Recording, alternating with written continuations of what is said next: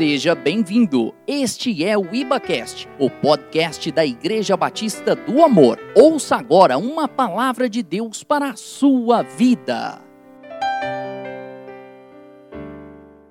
Aleluia. Bom, queridos, hoje nós vamos continuar a mensagem da semana passada. Quantos estavam aqui semana passada? Ó, oh, que bênção, né? Quantos foram edificados aqui domingo passado? Glória a Deus. Eu Queridos, nós é, temos muito foco naquilo que Deus inspira. É, é, muito bom a gente saber assim que o povo, mas de fato a gente, a gente não atende pedidos, não aqui da terra. A gente tenta afinar o nosso ouvido para atender o pedido do céu. Mas uma coisa é certa: a terra e principalmente o povo de Deus aqui na terra acaba expressando algo que passa a ser um sinal seguro de que Deus realmente deu sim e o amém. Então, quando nós ministramos domingo passado a mensagem, são os seus olhos, foi muita, foram muitas pessoas que nos falaram que tinham sido abençoadas, edificadas, aprenderam, estão já usando os princípios para abençoar outras pessoas, e, e, e não apenas as pessoas que estiveram aqui presencialmente, mas achei interessante uma jovem, é, uma benção, uma líder, ela mandou para mim e falou assim, pastor, eu queria falar que a palavra me edificou muito. Eu não estive aqui no domingo, não pude estar, parece que ela foi na Oeste, mas eu fiquei curioso, curiosa com a, o nome São os Seus Olhos. E aí eu acessei a mensagem pela internet, pelo, pela gravação e fui muito edificado. Então, para mim, já estava no meu coração assim de falar mais acerca desse tema, de, de, de desdobrar um, um pouco mais os princípios de Deus que, que nos levam de fato a olhar com os bons olhos e nos faltou tempo, na verdade, quando então eu vi essa, essa, esses testemunhos, para mim foi um sinal seguro de que Deus estava dizendo: continua, filho. E eis-me aqui, amém? Vamos abrir novamente nesse texto de Mateus 6, 22 e 23. Abra comigo lá em Mateus 6, 22 e 23, só para contextualizar até para aqueles irmãos que não, não estiveram acesso. Enquanto isso, eu vou mudando aqui a, o tempo de ficar o visor aberto, que agora eu aprendi.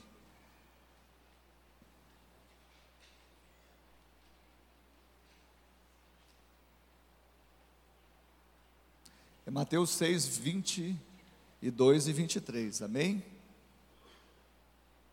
Quem achou, diga amém, Jesus.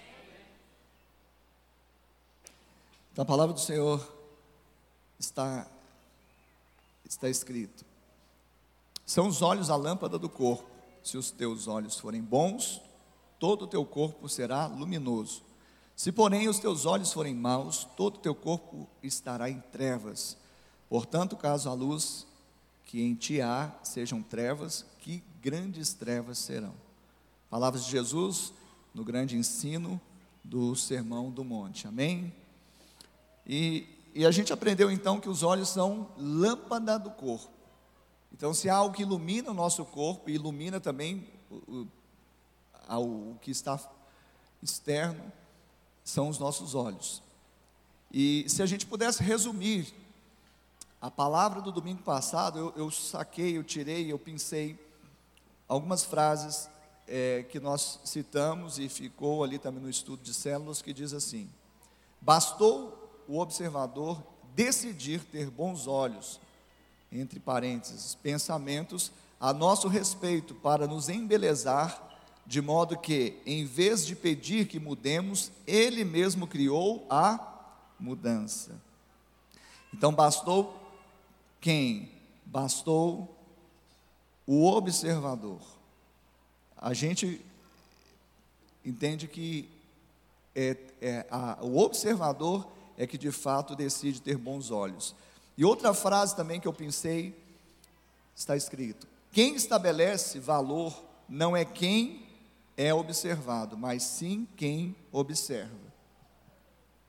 Tanto é que tem, já viu aqueles antiquários, aquelas peças antigas, velhas, ainda que elas não tenham valor porque algumas realmente têm um valor agregado, porque é uma peça de ouro, alguma coisa. Mas imagina aquela peça não tem valor nenhum. por causa da sua, do seu material, mas já viu que por ser estimada, ela se torna cara? E quem que dá o valor disso? É quem observa, é quem estima. Então, quando Jesus ensina isso, ele está ensinando que os nossos olhos de fato têm o poder de elevar, de estimar, de promover, de levar luz. Amém, Jesus? Então, a partir disso, basta que o observador decida olhar com bons olhos, ou seja, ter bons pensamentos a nosso respeito, e ele nos embeleza, ele nos eleva, e ao invés dele pedir que nós mudemos no primeiro momento, ele mesmo, por meio do seu olhar, do seu pensamento, ele gera mudança em nós. Então, bastou o que? Que ele fizesse isso. E aí nós entendemos que não é o observado o objeto, entre aspas, de observação que estabelece o seu valor, mas é aquele quem observa. Você já viu por que, que o álcool gel está mais caro agora? Porque está todo mundo procurando álcool gel. Ninguém queria álcool gel, não é verdade? Mas agora todo mundo está dando valor ao álcool gel, ficou caro. Então, eu quero te falar nessa manhã que tudo começa no olhar de Deus. Diga, tudo. E tudo é tudo mesmo, viu? Tudo começa no olhar de Deus. Diga, tudo começa no olhar de Deus. É interessante que quando a gente olha para a palavra de Deus, para a Bíblia, a palavra de Deus ela usa a imagem do olho com frequência para representar as atitudes da mente. Então a palavra usa com frequência, a Bíblia usa com frequência esse termo, né? ou seja, a imagem do olho para representar as atitudes da mente humana, até da própria mente divina. Então, quando a gente ouve, quando a gente lê essa palavra olhos, ela está associada muitas vezes na Bíblia, com frequência, o que? Ao intento da mente, representa a atitude da mente, representa muitas vezes bons pensamentos. Até porque nós sabemos que os olhos são janela, janelas da alma. Sabia disso? Os olhos são janelas da alma. E é exatamente dali que vem a centelha, centelha dos sentimentos. Centelha é aquela, já viu aquele riscadinho, né? a centelha. Aí vem o sentimento. Então, se, a, se, os olhos são janela da alma, e então passa a ser também centelha do sentimento, nós devemos cuidar daquilo que estamos olhando, ou não apenas o que estamos olhando, ou como estamos olhando. Havia um hino antigo, eu creio que muitos aqui sabem, cuidado, boquinha no que fala, ouvidinho no que ouve e olhinho no que e eu diria mais: não é o que vê, mas é como vê. Cuidado como você está vendo. E por isso hoje eu quero dar então sequência a essa mensagem, não mais é, nesse sentido, porque nós já, eu creio que ficou sedimentado, ficou consolidado, mas agora no sentido de que nós podemos e devemos ter cuidado como está o nosso olhar, como devemos olhar porque a partir desse olhar nós fazemos normalmente escolhas, porque se são janelas no, da nossa alma, centelha para o sentimento, normalmente nossa volição, nossa vontade está ligada ao que vemos, ao que sentimos. Então hoje eu quero que você entenda que, primeiro princípio, Deus não faz acepção de pessoas. Primeira coisa, para que a gente tenha um olhar realmente de Deus, nós terminamos a, a, o estudo da semana passada dizendo que você quer ter bons olhos, então olhe com os olhos de Deus, olhe para Jesus. Então, se você quer ter o olhar de Deus, o olhar de Cristo, então você deve entender que o olhar de Deus, os olhos de Deus não fazem o que? Acepção de pessoas. Vamos então abrir em Atos, capítulo 10. Abra comigo em Atos capítulo 10.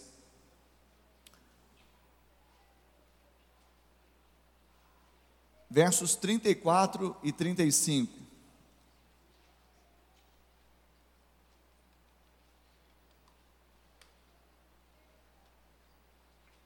Amém? Então diz assim a palavra do Senhor em Atos 10, 34 e 35. Então falou Pedro dizendo: Reconheço por verdade que Deus não faz acepção de pessoas, pelo contrário, em qualquer nação, aquele que o teme e faz o que é justo lhe é aceitável. Também tem outro texto, ouça apenas, em Romanos 2,11 diz assim: Porque para com Deus não há acepção de pessoas. Para com Deus não há acepção de pessoas. Paulo escreveu aos Romanos, capítulo 2, verso 11. E o autor, aqui, de Atos, ele coloca exatamente o momento em que Pedro está em Jope. Pedro está ali, na verdade, e ele é instado para estar com um centurião em Cesareia. Ele vai naquela cidade gentílica era um povo que não era o povo de Deus, não era o povo eleito, não era o povo que primeiro Jesus teria vindo ou veio, mas ele chega até a casa de, de, do centurião, lá em Cesareia, exatamente para pregar o Evangelho. E quando ele faz isso, ele descortina exatamente a diferença ou separação que havia entre judeus e gentios.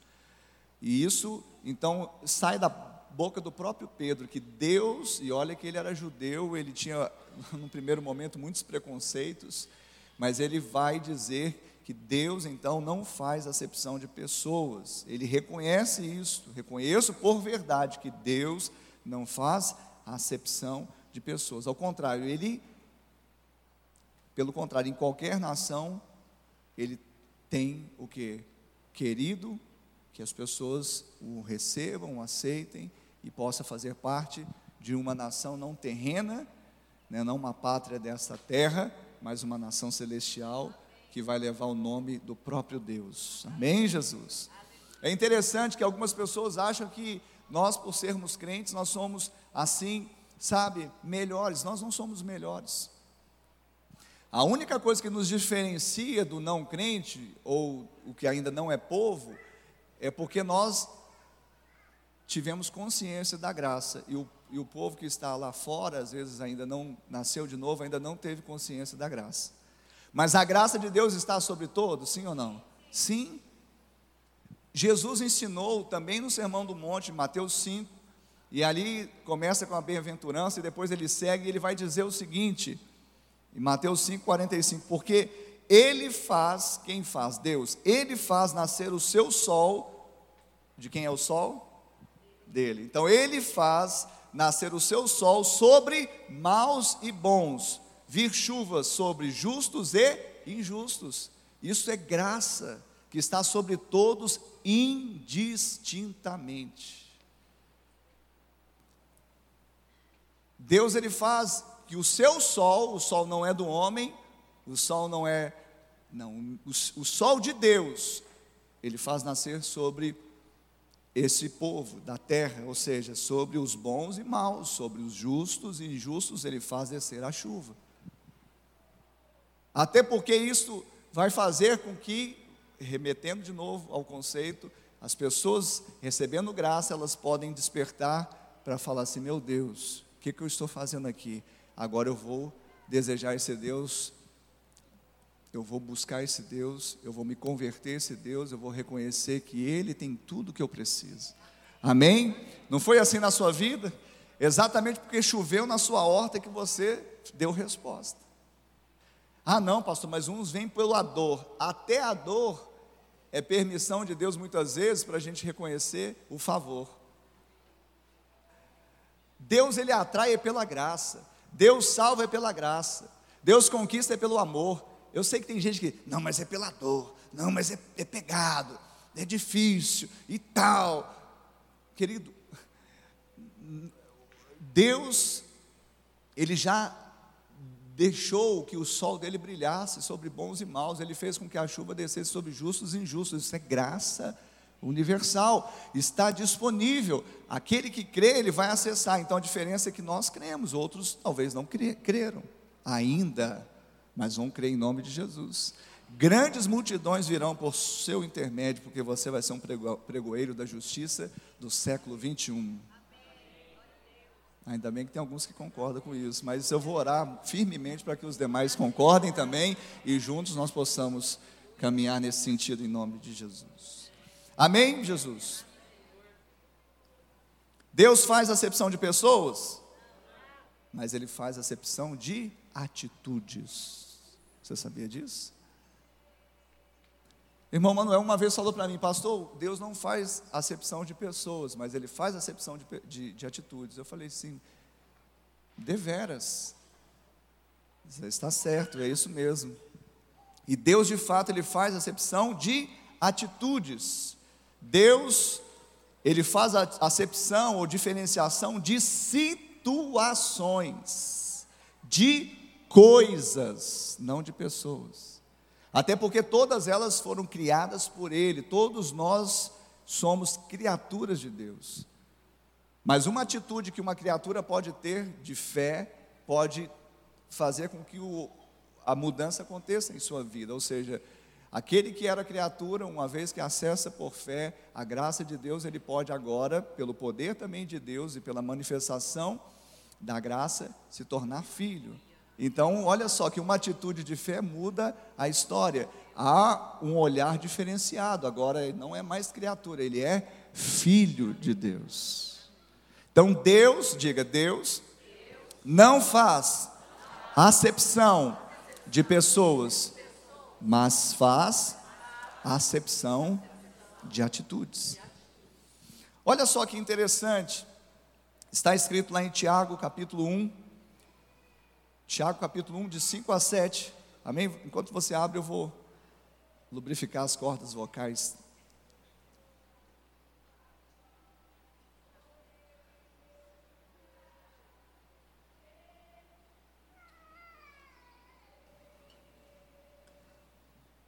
Só um minutinho, queridos.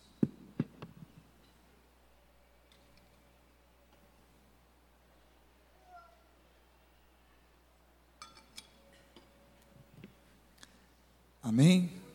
Glória a Deus. Então diz assim: olha só, Tiago capítulo 1, de 5 a 7. Se, porém, algum de vós necessita de sabedoria, peça a, a Deus, que a todos dá liberalmente. A quantos dá? A todos. Dá liberalmente. E nada lhes impropera, ou seja, não coloca nenhum impedimento. E ser-lhe-á concedida Peça-a, porém, com fé, em nada duvidando, pois o que duvida é semelhante à onda do mar, impelida e agitada pelo vento. Não suponha este homem que alcançará do Senhor alguma coisa. Amém? Como que começa aqui essa, esse trecho? Se, diga se, se é condição. Se quer dizer que pode ou não, depende. Então, quando você você estiver lendo a palavra e você se deparar com essa partícula, se é porque existe condição. E se existe condição, existe acepção de quê? De atitude. Se fizeres, se quiseres, se desejares, se necessita, então, olha que quando nós olhamos então para esse olhar de Deus, Deus está olhando para todos nós e Ele espera que nós respondamos a Sua graça. Então Ele empodera, nós falamos, Ele eleva, Ele embeleza, Ele estima, mas agora Ele espera que com tudo aquilo que Ele nos deu em Cristo Jesus, nós respondamos à graça dEle, ao favor dEle. Mas existe uma condição, e a condição não está mais em Deus, porque tudo que precisávamos para responder, Ele já nos deu. Agora, o se está na minha mão, na sua mão. A decisão está na minha mão, na sua mão. Então, se. Agora, Romanos 10, 9 é um texto que nós usamos muito aqui. E ele começa assim também. Paulo escreveu aos Romanos, capítulo 10, verso 9: Se com a tua boca confessares Jesus como Senhor, e em teu coração creres que Deus o ressuscitou dentre os mortos, serás salvo. Deus tem salvação para o homem? Deus tem salvação para a humanidade? Deus tem salvação para o mundo que Ele mesmo criou? Sim, mas existe uma condição, porque a palavra está dizendo: se com a tua boca confessares, se com teu coração creres que Deus o ressuscitou dentre os mortos, então serás salvo. Quem está recebendo isso nessa manhã? Amém? Então, normalmente, promessas de Deus, elas, elas são condicionais. Nós temos que entender, amor e graça é incondicional, promessa é condicional. Você e eu podemos viver debaixo do amor e da graça, mas não experimentarmos tudo que Deus tem para nós, porque nós não queremos as condições.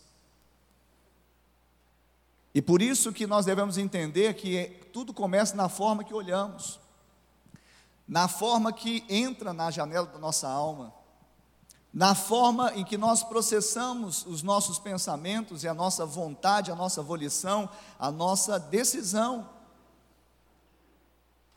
É interessante que as pessoas muitas vezes vêm, pastor, o senhor abençoa, o senhor, o senhor ora? Eu falei assim, depende. Mas o senhor, porque eu tenho aprendido o seguinte: nós somos descendência de Abraão, Abraão, amém? Quantos aqui são descendência de Abraão? Em Cristo nós fomos enxertados na descendência de Abraão, e todos aqueles que creem são filhos de Abraão, porque Abraão é o pai da fé, e temos a mesma herança. Então, veja bem, Deus quando tirou Abraão da terra dele, falou, se tu uma bênção. Então, Abraão, ele tinha por dever ser bênção, e da vida de Abraão não podia sair outra coisa senão bênção. Não podia sair da palavra da boca dele senão bênção. Então ele abençoava. Amém? Porém, quando a gente fala da bênção de Deus, a gente fala daquilo que está de acordo com a vontade de Deus. Deus não abençoa o que não é da vontade dele. Deus abençoa pessoas, sim ou não? Abençoa, mas e condutas e atitudes? Depende. Então, às vezes a pessoa, pastor, eu quero sair daqui dessa igreja, eu quero, né? O Senhor me abençoa? eu te abençoo. Mas o Senhor me abençoou para eu ir lá? Eu não sei. Porque sua atitude, eu, eu, eu, ainda não fui compartilhado dela, não orei com você, não, não, tive paz ainda. Não tive paz não é porque eu fiquei assim, ah, está saindo dessa igreja, não é isso. Eu não tive paz porque eu nem sabia. Porque uma ovelha, quando dá sinais de que quer deixar esse aprisco para ir para outro, se for de Deus, ela compartilha com a liderança dela, compartilha com o pastor dela. Vamos orar, está vindo um sentimento. Eu quero ter certeza que não é um sentimento meu, egoísta, de justiça própria, porque eu fiquei desgostoso ali. Aí eu olhei uma coisa ali, não gostei. Não, ela começa a o quê? A ficar tão incomodada e pede o líder, o mentor, o discipulador, o pastor, vamos orar comigo para ver se isso não for de Deus, que afasta de mim. É isso que é a sequência normal e correta dos fatos, amém? Nesse, nesse quesito. Agora preste atenção, a pessoa vem, às vezes, já, pastor, já estou indo.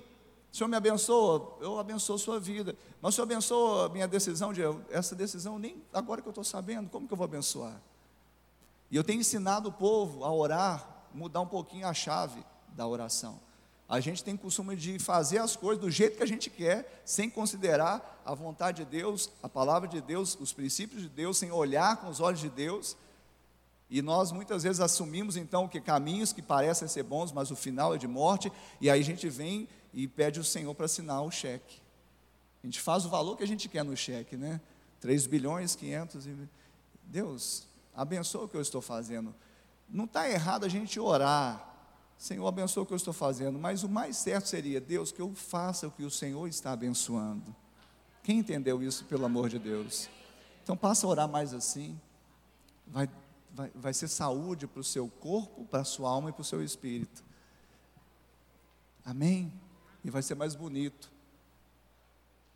Porque o caminho de Deus é perfeito. O que é hoje é amanhã e depois, não muda. Agora, a nossa vontade, a nossa palavra, isso passa. Então, quando nós olhamos aqui esse contexto né, de, de, de decisão, a gente está ligado, na verdade, o que é um contexto de decisão de, de salvação por meio de uma decisão. É uma decisão, é uma volição, é uma vontade, e eu preciso estabelecer mediante a vontade de Deus. É interessante também que a palavra vai dizer, o próprio Paulo escreve aos Coríntios dizendo sobre o homem espiritual, e esse homem espiritual, ele julga também. Porque veja bem, o homem natural não tem condição de julgar as coisas. Ele não tem condição. O homem natural, ele, ele acha, eu fico, eu fico vendo na rede social o homem natural condenando, absolvendo, mandando prender, mandando soltar, querendo cortar a cabeça, mas ele, quem é ele para fazer isso? Você já viu isso? Isso me arrepia. Eu vejo assim os ímpios, o homem natural. Eu não admito isso. E aquele lá devia ir para a prisão, aquele devia cortar a cabeça, e aquele outro não sei o quê. Isso é inadmissível. E eu não sei o quê. Mas o homem natural, ele não tem condições de julgar. Porque ele não nasceu de novo, ele ainda está sob a justiça própria, a justiça dele é trapo de imundícia. Agora, o homem espiritual, que é aquele que nasceu de novo, a Bíblia vai falar que ele julga também. Ele, por quê? Primeiro, porque ele já tirou a trave do olho dele. Primeira coisa. O natural, ele está ainda com a trave no olho dele, ainda está querendo ver o argueiro no olho do outro. Mas o homem espiritual, ele já tirou a trave do olho dele, ou seja, ele já viu que ele também é detentor da mesma graça do que aquele que ele talvez estaria recriminando, julgando. Então ele já tirou a trave do seu próprio olho. E ele tem o que? A mente de Cristo. Eu queria que você abrisse comigo em 1 Coríntios, capítulo 2, para a gente entender esse, esse olhar, que não é um olhar de juízo temerário que próprio Jesus condenou. Não é um juízo de valores humanos, mas é um julgamento de si mesmo, e, e, e quando para fora é um juízo segundo o padrão de Deus que não julga pessoas. 1 Coríntios capítulo 2, verso de número 15. Gente,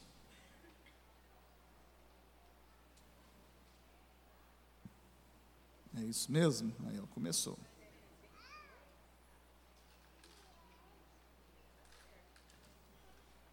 Vai ser a 2 Coríntios, quer ver?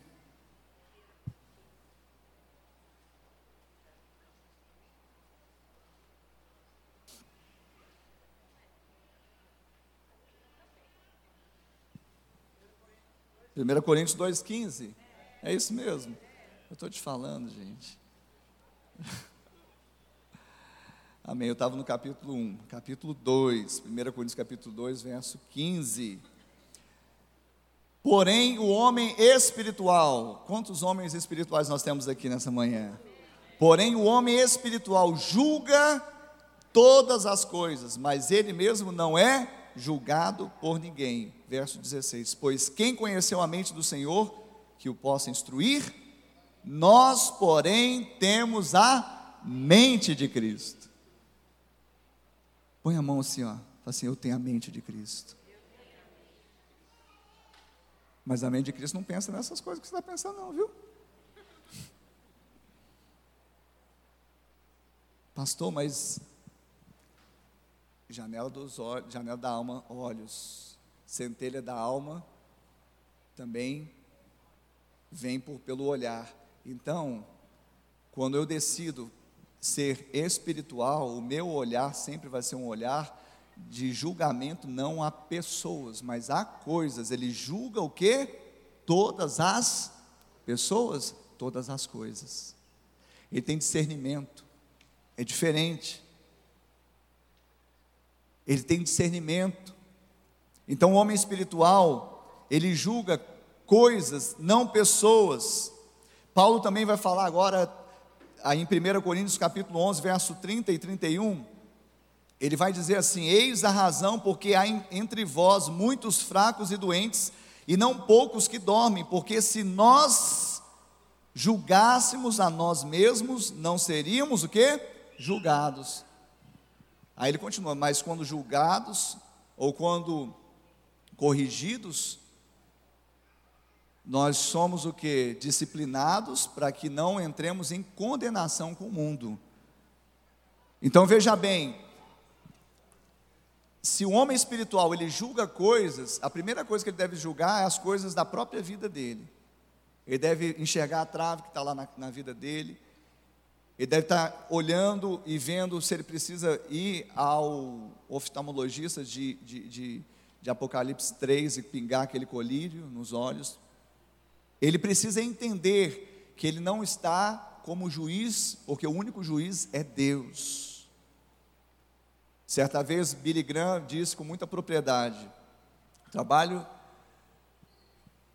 de Deus é amar, do Espírito Santo é julgar, é convencer, e o nosso é amar. Amém? Amém, Jesus? Então, que eu e você possamos entender que esse juízo que o homem espiritual ele tem, ele é julgando coisas, ou seja, situações, caminhos. E é interessante que quando Paulo vai falar novamente aqui em 1 Coríntios, mas lá na frente, no capítulo 11, ele está no contexto de ceia. E as pessoas ali não estavam ceando, mas sem qualquer discernimento de corpo, porque nem esperavam o outro membro. Se você é corpo, você espera o outro. Eles iam e comiam como se não tivesse comida em casa e se embebedavam. Então Paulo vai falando: olha, por isso que há muitos doentes e fracos entre vocês. Por quê? Porque vocês não estão que vocês não estão examinando-se, se examinando, vocês não estão olhando para si mesmos. Vocês não estão julgando a si mesmos. Julgando como? Julgar não é falar assim, é, eu estou condenado mesmo, eu não presto mesmo, esses desejos na minha alma, esse meu olhar cobiçoso, essa concupiscência dos meus olhos, não é esse tipo de julgamento, é o julgamento seguinte: Jesus foi para o madeiro, ele morreu pelo meu pecado, logo agora eu estou livre do pecado, isso não mais faz parte da minha vida, é esse tipo de julgamento. É alinhar aquilo que eu creio, aquilo que eu sou, aquilo que eu tenho, com aquilo que eu devo ser é ter coerência, é poder julgar e olhar para mim todo o tempo e falar assim: eu sou aquilo que a Bíblia diz que eu sou, eu tenho o que a Bíblia diz que eu tenho, eu posso o que a Bíblia diz que eu posso. É não ficar refém mais de sentimentos ou emoções, é exatamente julgar a si mesmo no sentido de que Cristo Jesus, Ele morreu a minha morte, Ele me deu vida, Ele me deu graça, Ele me deu tudo para viver fora de uma vida de pecado. Quem está entendendo isso pode dar glória a Deus. Então, Paulo vai falar: Eis a razão, porque há entre vós muitos fracos e doentes, e não poucos que dormem. Porque se nós julgássemos a nós mesmos, não seríamos julgados. E aí o pior é quando realmente uma pessoa que se diz cristã, crente, servo de Deus, que crê no Senhor, que toma para si os oráculos, a palavra de Deus, que convive, congrega, e às vezes a vida dele não está realmente o que testemunhando isso, ele passa a cair que no juízo alheio. Aí as pessoas ficam julgando. E por isso que Deus muitas vezes traz disciplina para que com a disciplina, a correção, ele seja com a correção ele seja disciplinado para que ele não entre em condenação com o mundo, porque o, o nível é diferente. Não nível de sermos melhores, mas hoje a graça já nos justificou e não há mais condenação sobre nós. Nada pode nos separar do amor de Deus. Mas aquele que não tem mais condenação em Cristo, aquele que tem o amor de Deus que nunca vai faltar, ele precisa andar e principalmente olhar de forma diferente. Começando de si mesmo. Então, novamente fala assim: o homem, diga assim, Deus não faz acepção de pessoas, Deus faz acepção de atitudes. Então, se Deus ele julga, também o homem espiritual pode julgar, segundo o crivo de Deus, que não quis, enviando Jesus, condenar o mundo ou fazer com que o mundo perecesse, mas salvar. E quando nós temos a nossa vida aos pés da cruz, a nossa vida aos pés de Jesus, olhando para Ele firmemente, o autor e consumador da nossa fé, nós então temos condições de avaliar, nos avaliar, nos examinar diariamente mas sob sempre a ótica do Espírito que vai nos limpando. Às vezes as pessoas, como até o pastor Douglas fechou aquela mensagem da graça, entendendo de uma forma equivocada, que a pessoa que está na graça não precisa fazer autoexame, ela não precisa se avaliar, ela não precisa se examinar, ela não precisa ter um, também é, é, é ter essa, essa percepção de um, de um julgamento da sua conduta, mas isso não é verdadeiro. Pelo contrário, quando nós entendemos não é? que, que, que o nosso testemunho, mediante a graça, ele é valioso, em todo o tempo nós estamos porque verificando se a nossa vida está coerente com aquilo que nós cremos. Amém? Fala assim: discernimento.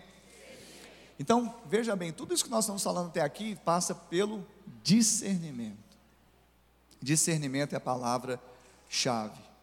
E o discernimento começa pelo olhar. Começa pelo olhar. O discernimento começa pelo olhar. Se eu não vou julgar pessoas, se eu não vou condenar pessoas, mas eu posso julgar coisas, eu posso condenar caminhos, eu posso examinar atitudes e saber que tem muita coisa que não me convém. Como? Primeiramente, olhando. O olhar de Deus, ele sempre é o olhar gracioso, é o olhar bondoso, é o olhar que nos dá o que é sempre empoderamento diante das situações. Mas eu quero falar para você nessa manhã que esse olhar também faz com que a gente tenha capacidade de julgar, de ter discernimento. Tudo começa pelo olhar. O próprio Paulo também, agora já na segunda carta aos Coríntios, ele vai falar, no capítulo 5, no verso 14: Daqui por diante, a ninguém conhecemos segundo a carne. Daqui por diante eu não olho mais segundo a carne, eu não olho mais segundo os pensamentos que eu tinha anterior. Os meus pensamentos segundo a carne, o meu olhar segundo a carne, ele sempre era o que? Relativo. Ele sempre era conveniente. Ah, mas esse, esse caminho aqui está tão bom. Esse, essa trilha aqui está tão boa. Isso tem me trazido uma paz, porque a paz, às vezes, não, pastor, não diz que é um, um sinal seguro de, de, de que estamos fazendo a vontade de Deus é ter paz no coração. Sim, a paz que vem de Cristo. Jesus estava no Getsemane, embora em agonia, orando e suando gotas, mas o espírito dele estava em paz porque ele estava fazendo a vontade de Deus. Jesus estava no Calvário, sofrendo, né, se esvaindo, seu corpo moído ali no madeiro, mas o seu espírito estava em paz porque estava fazendo a vontade de Deus. Não é essa paz, sabe, da conveniência, do bolso cheio, de fazer uma coisa que a carne gosta, que dá prazer. Não é essa paz. É a paz que vem do alto, a paz que vem de Deus. E o discernimento, então, de não conhecer ninguém segundo a carne é exatamente esse. Eu não olho mais as situações, eu não conheço mais ninguém segundo a carne. Se eu olhava segundo a carne, agora eu não olho mais. Se eu olhava Cristo segundo a carne, eu não olho mais. Porque daqui por diante eu decido não olhar mais assim. Ou seja, é uma decisão de como eu vou olhar. É discernir. É discernir situações.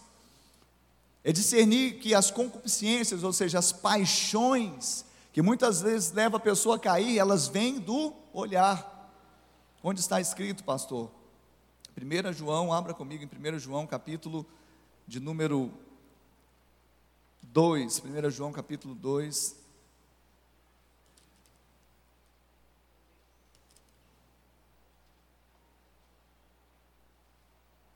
Primeira João capítulo 2, verso 15.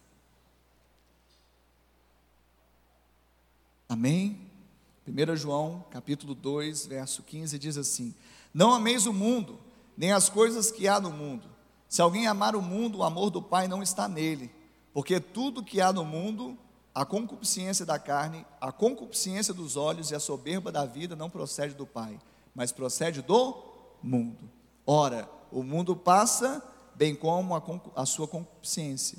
Aquele, porém, que faz a vontade de Deus permanece eternamente. Então, tudo que vem por meio de paixões dos olhos, concupiscência, paixões depravadas dos olhos, paixões desenfreadas dos olhos, vão passar, porque procedem do mundo. O que é do mundo passa, o que é de Deus permanece. Então, o seu olhar, que não é mais segundo a carne, hoje deve olhar para aquilo que é eterno. Antes nós conhecíamos olhando segundo a carne, então era passageiro. Os homens olhavam Jesus como um profeta, como um agitador qualquer, como diz aquela canção. Mas agora não, nós olhamos Jesus como Filho de Deus, e o Filho de Deus, ele é eterno, ele permanece para sempre. Hoje eu olho para o meu irmão e vejo também que ele pode acessar a eternidade, também viver nas mansões eternas, nas mansões celestiais comigo. Hoje eu olho para as situações e eu tenho que ver o que eu vou fazer aqui, vai me dar um prazer momentâneo, um prazer temporal, vai só atender a minha, a minha necessidade, a minha carência, e vai ficar aqui, vai passar aqui, ou aquilo que eu estou projetando é algo que eu estou vendo, não aqui somente nesse tempo, mas eu estou vendo lá na eternidade. Porque aquilo que, aquele que faz a vontade de Deus, ele permanece eternamente. Tudo depende do discernimento, e tudo começa no olhar, concupiscência dos olhos. Por isso que eu falei, hoje a chave mudou, mas não mudou perdendo a graça, a graça continua.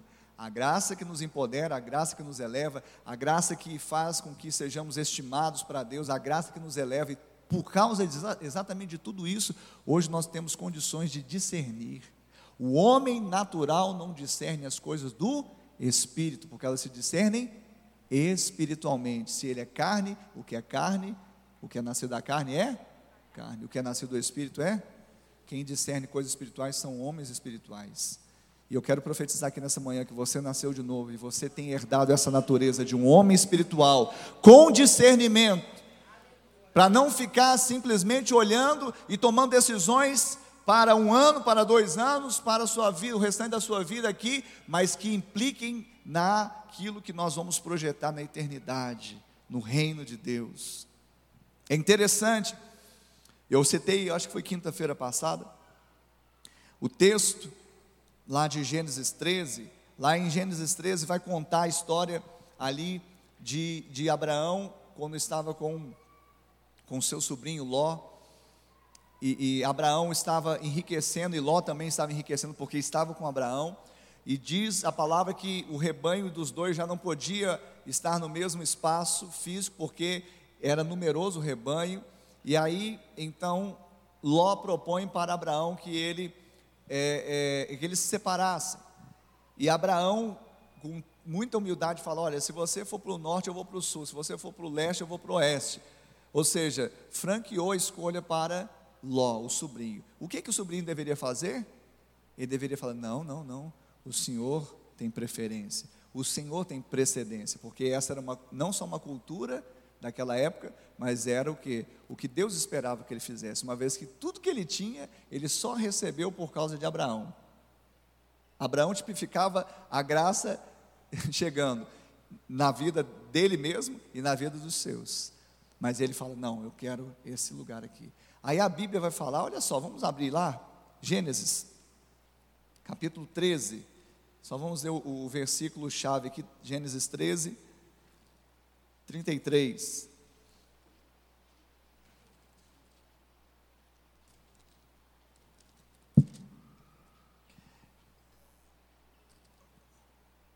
É isso mesmo? Achou aí? Não existe esse texto, né?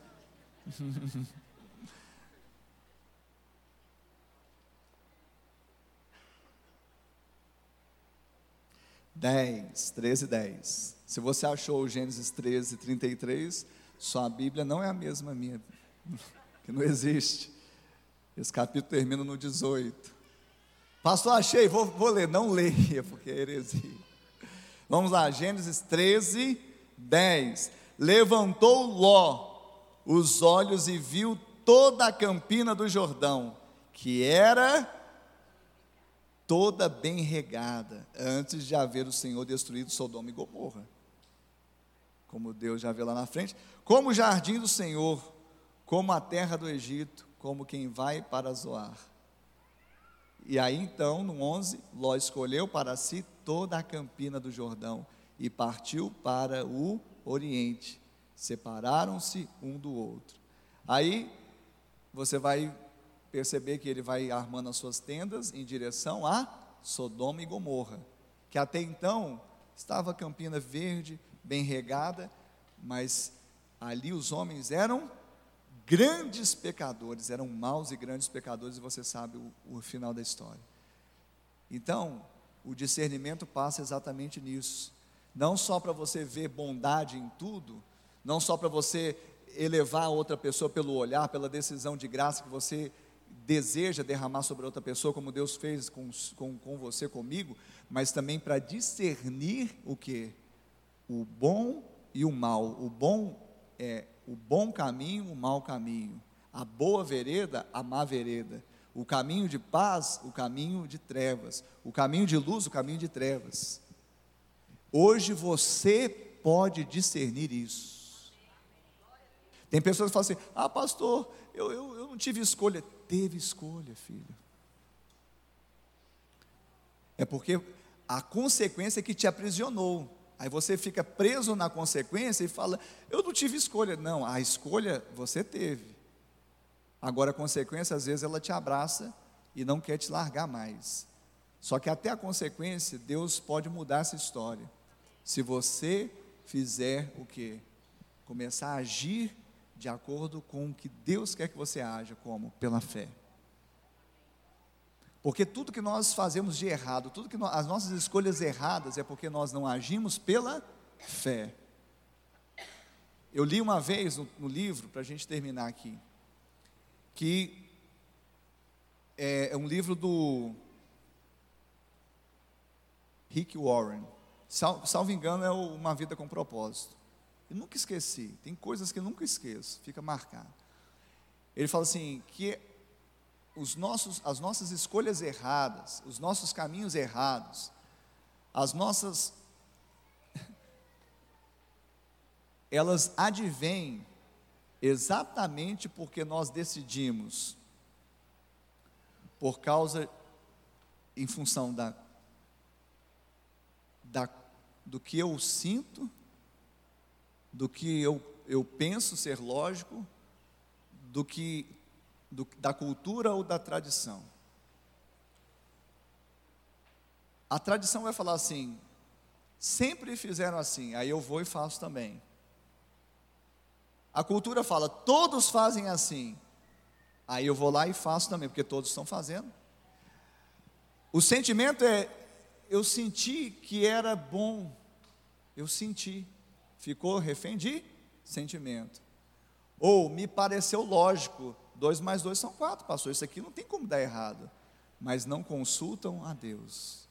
E tudo que nós fazemos sem fé é pecado. Por isso que todo o nosso erro, toda a nossa falha, não é simplesmente fazer ou deixar de fazer algo, é simplesmente deixar de crer. E por que, que começa pelos olhos? Porque o olhar que eu tenho quando eu abro os meus olhos espirituais para contemplar, não, não pessoas, não simplesmente, mas olhar para o que está atrás, ou seja, olhar com os olhos da fé, eu começo a contemplar o que é a obra de Cristo e eu começo a acertar, porque o Senhor, Ele tem prazer de nos ajudar a caminhar por esse caminho. De outra sorte, Ele não diria: o meu justo viverá pela fé. Como viver nesse mundo? Vivendo pela fé. Como viver diante de tantas escolhas e tanta pressão, de a cultura a tradição, os sentimentos, o pensamento lógico. Como, como viver? Viver pela fé. Que os seus olhos espirituais se abram, que os seus olhos espirituais sejam olhos de fé, que você não fique refém mais de nenhum outro comportamento, sabe? E me, muito menos de julgar, sabe, as, as pessoas, mas julgue-se a si mesmo, examine-se a si mesmo e veja como você está caminhando. Qual o caminho que você tem tomado? Ló, ele olhou e viu aquelas campinas, para ele era bom, conveniente. Uma campina regada ia ser bom para criar o seu rebanho, mas ele não sabia, ou ele não percebeu, ele não viu que a bênção que estava sobre ele é porque ele estava junto com seu tio. É porque ele estava enxertado em Abraão, o pai da fé. E como às vezes a gente vê os erros sucessivos, porque a pessoa insiste em escolher aquilo que é melhor aos olhos naturais, esquecem de abrir os olhos espirituais. E eu quero terminar essa palavra orando com você e por você, amém? Eu queria que você ficasse de pé no seu lugar, e eu queria que você fechasse os seus olhos naturais, mas que você pudesse ter agora os seus olhos espirituais abertos. Eu não sei diante de qual decisão você está, e talvez Diante de, disso, você precisa de discernimento. Como nós lemos em Tiago, como nós lemos aqui no início dessa palavra, desse texto, dessa mensagem, Se alguém precisa, necessita de sabedoria, peça a Deus, que Ele não causa impedimento, Ele dá, mas peça com fé. Deus vai te dar discernimento, vai te dar sabedoria, vai abrir os seus olhos espirituais. Tem alguém aqui que quer ter os olhos espirituais abertos nessa manhã? Tem alguém aqui que está precisando de discernimento espiritual? Tem alguém aqui que está precisando realmente de algo vindo da parte de Deus, soprando nos seus ouvidos, no seu coração, e, e possa destravar, possa clarear, possa iluminar o caminho? Tem alguém? Então, essa mensagem é para você e essa oração é sua agora, no nome de Jesus. Aleluia. Pai, no nome de Jesus nós oramos. Nós oramos por essas vidas, Pai. Porque eu sei que são os olhos. Os olhos são lâmpada do corpo. E exatamente a forma que nós olhamos vai mudar tudo. Mas se por um lado, ó Deus, nós devemos olhar com olhos como o Senhor nos olhou de graça e nutrirmos pensamentos de paz, mas também o Senhor que não faz acepção de pessoas, mas de atitudes, de coisas e situações.